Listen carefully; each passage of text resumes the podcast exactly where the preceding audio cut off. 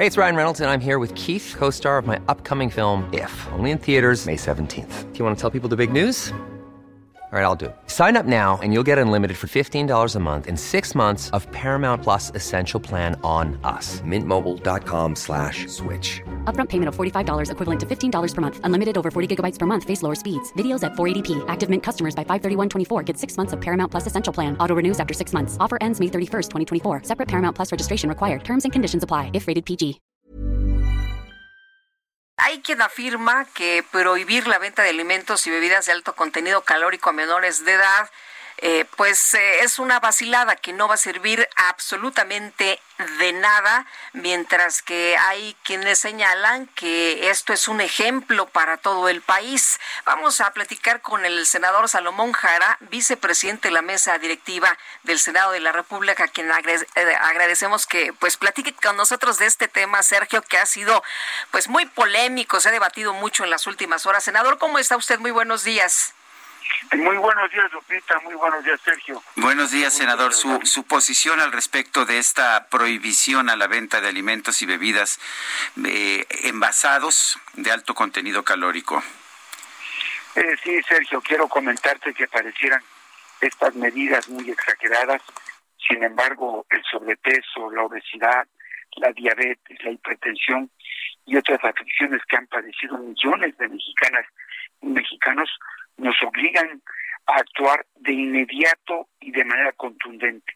No podemos esperar que la hoy crisis sanitaria, la pandemia, que afecta a todo el mundo, a nuestro país, sobre todo cargue a la gente, a las personas con mayores eh, falta de recursos económicos o a la gente, los ciudadanos que tienen menos condiciones para la alimentación, Sergio.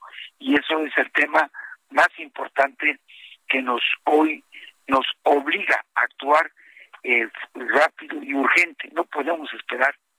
Ya tenemos esta crisis y tenemos que actuar. No es una vacilada las muertes que están ocurriendo en todo el mundo, en todo nuestro país y en nuestros estados de la República.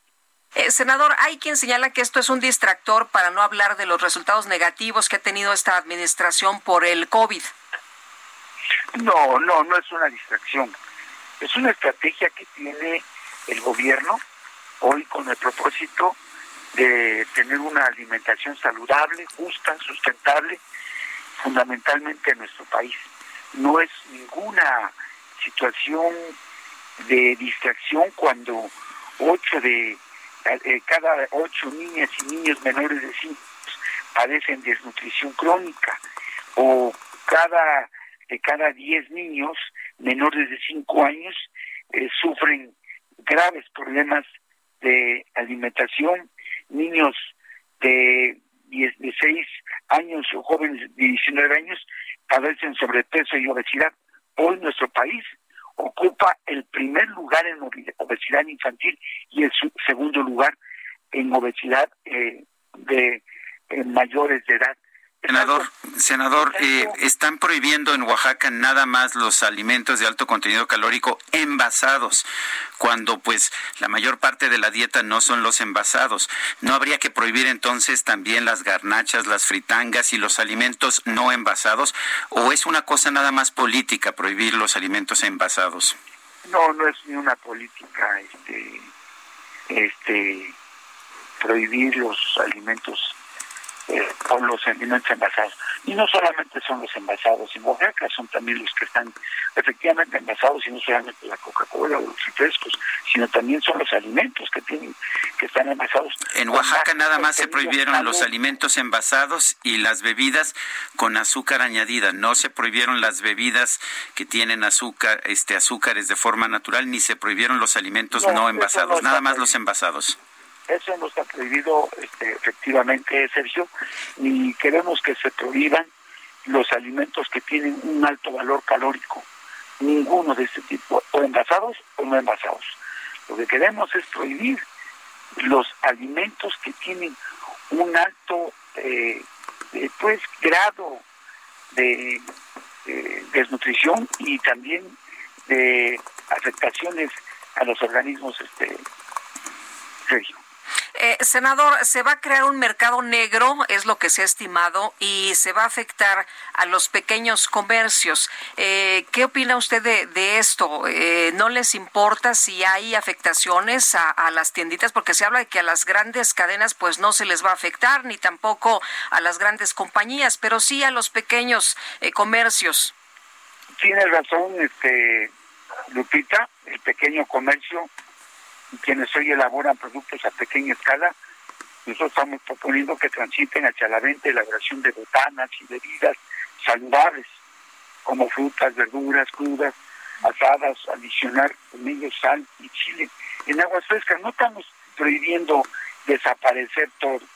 Lo que no se busca es desaparecer el pan dulce, ni los pasteles, ni las panaderías, ni las garnachas, ni las trayudas. Pero todo eso tiene alto contenido calórico. Sí, pero también este eh, creo yo que hay que entender que dos las bebidas eh, que tienen mayor alto contenido calórico son las endulzantes, las estas que tienen. O sea, es una cruzada contra los refrescos. Ese es el problema, que es una cruzada contra los refrescos y una cruzada contra los alimentos envasados. No, no estamos haciendo ninguna cruzada en contra de los refrescos, absolutamente.